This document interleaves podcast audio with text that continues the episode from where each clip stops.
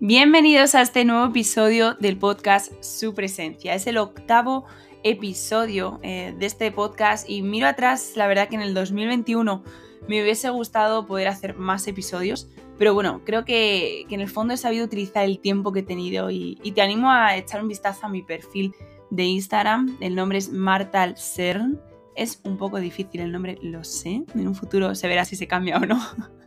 Pero bueno, ahí suelo poner mensajes cortos y reflexiones, así que nada, te animo a que le eches un vistazo. Y antes de entrar en el mensaje, quiero desearos a todos eh, los que me escucháis un feliz año. Em, sé que no todas las temporadas del año son felices, pero bueno, eh, sí que me gustaría desearos un año lleno de bendiciones, de crecimiento y de impulso en vuestras vidas.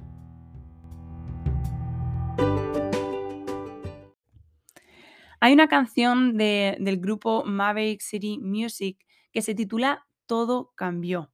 Y hace poco una amiga me, la enseñó y no solo es una canción donde las voces son increíbles, los instrumentos lo hacen muy bien, el videoclip también es muy guay, sino que creo que es una canción donde se expone una gran verdad. Eh, en una frase de la canción dice, alabé a Cristo y allí todo cambió. Y la escucho bastante, incluso a diario, porque me anima a pensar y reflexionar sobre qué cambios ha habido en mi vida en el momento en el que entendí el significado de la cruz. Y ese es el punto al que quiero llegar hoy y que juntos reflexionemos hasta dónde la cruz ha marcado nuestras vidas, qué cambios ha habido en nuestras vidas. Y hay momentos en la vida en la que creo que dejamos a un lado el verdadero significado de la cruz. O sea, la cruz significa perdón por cada pecado, significa perdón por cada error cometido, significa sanidad y libertad.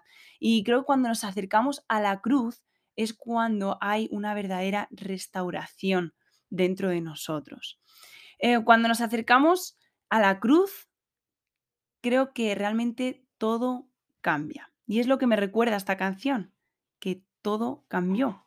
Y cuando realmente comprendemos que Dios mandó a su Hijo para morir por ti y por mí, creo que todo da un giro. Todo. Y hace poco hablaba con alguien, llegábamos a la conclusión de que la mayoría de veces que Dios hace cambios en nuestras vidas, estos cambios conllevan vivir procesos en los que Dios nos moldea. Y a veces que Dios nos moldee no nos gusta tanto, eh, pero es necesario vivir esos procesos, ¿no? Para conseguir esos cambios. Eh, porque sabemos que al final de ese cambio es, va a ser algo bueno y va a ser algo perfecto para nuestras vidas. Y Dios nos quiere cambiar, eh, Dios nos quiere moldear. La cuestión a veces es si nos dejamos nosotros moldear, cambiar para mejorar. Y creo que cuando llegamos a entender quién es Dios, quién fue Jesús, su nacimiento, la cruz, es cuando surgen verdaderos cambios en nuestras vidas. Si te quedas con alguna palabra, quédate con cambio. y mm, esto me recordaba una historia del Antiguo Testamento, una historia que está en Génesis 22, al principio de la Biblia, dice, donde Dios pide a Abraham que sacrifique a su propio hijo, a Isaac, al único hijo que había logrado tener con Sara después de muchos años de espera. Y creo que Dios impacta tanto la vida de Abraham que logra cambios en el corazón de Abraham, logra cambios en la actitud de Abraham. Y, quiero hacer em, énfasis, quiero recalcar dos, puntos de esta historia. Primero es el cambio de actitud.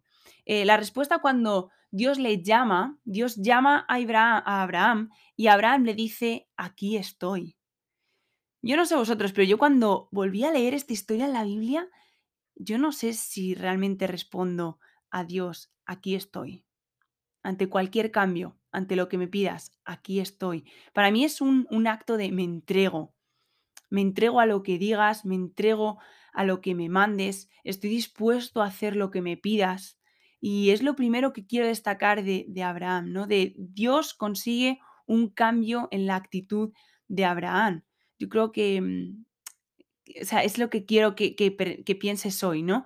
Eh, tu respuesta sería, aquí estoy. Dios hago lo que me pidas, Dios, estoy dispuesta, dispuesto a hacer lo que me pidas. Y el segundo punto de esta historia es que cuando Dios pide eh, sacrificar a Isaac, recuerdo que es el único hijo que Sara le, dio. Eh, después de muchos años de espera. Em, Abraham debió de sentir dolor. Cuando Dios pide sacrificar a su hijo, Abraham debió de sentir dolor. O sea, era una persona. ¿Qué persona en el planeta eh, no siente dolor si tiene que llegar a sacrificar a un hijo. Em, pero a pesar de eso, obedece a Dios. Y creo que eso es admirable. Hace poco mi, cuñado compartía la iglesia, ¿no? Em, él, lo exponía y decía, yo no sé si sería capaz de dar a mi, a mi hijo. Yo no sé si sería capaz de, de, de, mandar a mi hijo, en este caso era Dios y Jesús, ¿no? Pero no sé, es, mucho dolor.